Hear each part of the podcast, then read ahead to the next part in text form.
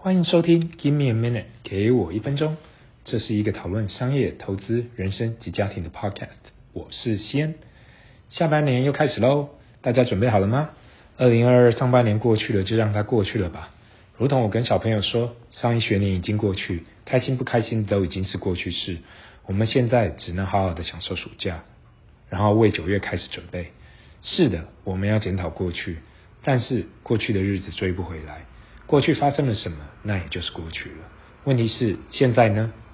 如果现在的你没有比过去的你更好，那不也就是浪费时间在那里瞎晃吗？我还蛮喜欢最近读到的一句话：你怎么过一天，就怎么过一年。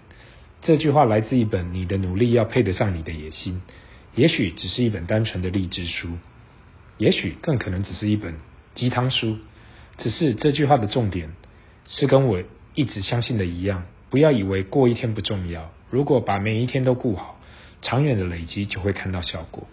有时候碰到很多人会跟我说，一年就这样过去了，好像时间过得很快。问题是，如果你愿意好好珍惜每一天，不虚度光阴，也许日子你会觉得你每天都在成长。今天，西恩来说书，准备来谈投资大师 Howard Marks 在超过十年前出的这本书《The Most Important Thing Illuminated: Uncommon Sense of the Thoughtful Investor》。中文的书名为《投资最重要的事》，一本股神巴菲特读了两遍的书。我知道，我知道，这中文的书名出版社也取得太猛了。一本股神巴菲特读了两遍的书，这样的写法有点夸张。但是巴爷爷是有推荐过 Howard Marks 这位大师。当然，我可花点时间去介绍 Howard Marks 的 Oaktree Capital，但是我让大家上 Google 去搜寻就够了。更重要的是，为什么我现在要介绍这本老书？很多年前我已就已经读过，但是在这个大家都知道的熊市跟经济应该会衰退的时期，我们更应该去了解历史只是一直在重演。先科普一下，熊市代表股市指数从高点下跌超过二十 percent，而经济衰退代表着连两季 GDP 都负数成长。其实这都是只是一堆经济名词，因为大部分的人等到感觉经济衰退的时候，经济早衰退了。每一次的熊市都不一样，时间的长短、跌幅的大小都有差异。可是可以确定的就是，今年不会是历史上最后一个熊市。这本书有三个我自己觉得很重要的重点，第一也是最重要的，那就是 How Mark 所提到的第二层思考，英文为 Second Level Thinking。在这本书里面，他所提到的第二层思考，不仅仅可帮助投资，我更想要跨出一层去说，其实对我们在一般日常生活、工作或是做事都有很大的帮助。Harmax 所谓的第一层思考的意思是什么东西？我们只看到表面而已。那当我们看到一间很好的公司或是股票的时候，我们会直接思考，那就投资这间公司的股票吧。但是第二层思考会让我们去想，这算是一间好公司，而且每个人都觉得这一间公司很好，所以这不会是一间好公司，因为股价已经过高，我们应该卖出。或是我们现在看到市场那么差，通货膨胀那么高，经济也准备衰退了，我们的直觉反应是，既然这么差，我们应该也出场卖出。但是如果从第二层思考，会去看经济准备衰退，大家都在抢卖股票，也许我们应该买进。第一层思考通常是看到表面发生了什么事情而去做出反应，而第二层思考是去深入了解一个问题，然后去分析所有的利与弊。并找出最好的解答。我们日常生活、工作或是事业里，很多时候我们好像灭火员一样，只想要去马上把事情处理好。可是很多时候，我们却没有注意到，在我们今天灭了这个这火这把火，却没有真的把事情解决。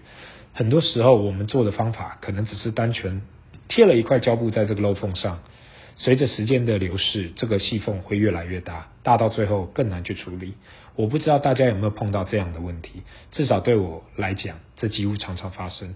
因此，我长期推荐人去想办法了解为什么问题发生。如果持续发生，那是不是做的方法或是提出的方案有问题、有错？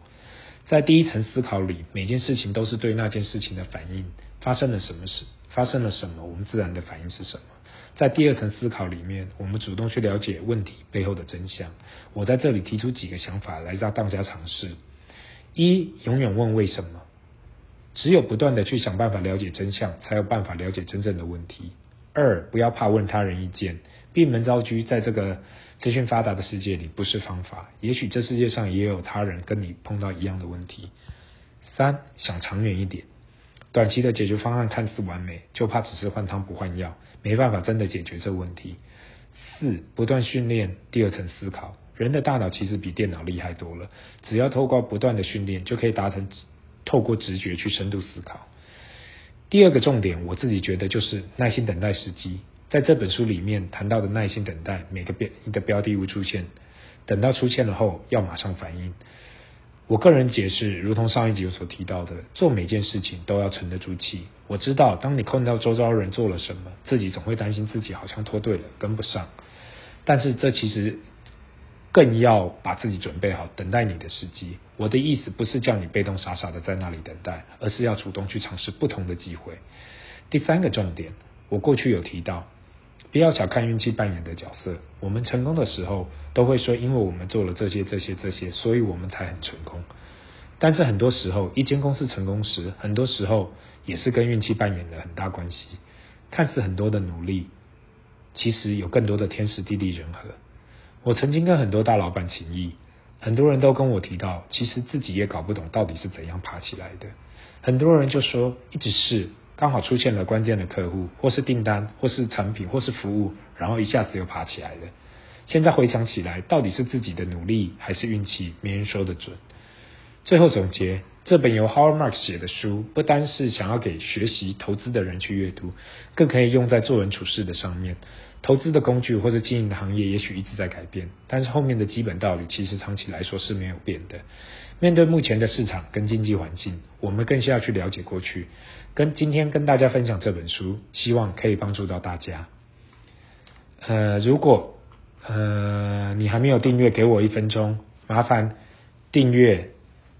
呃，给我一分钟。那个，今天就到这里，谢谢大家，拜。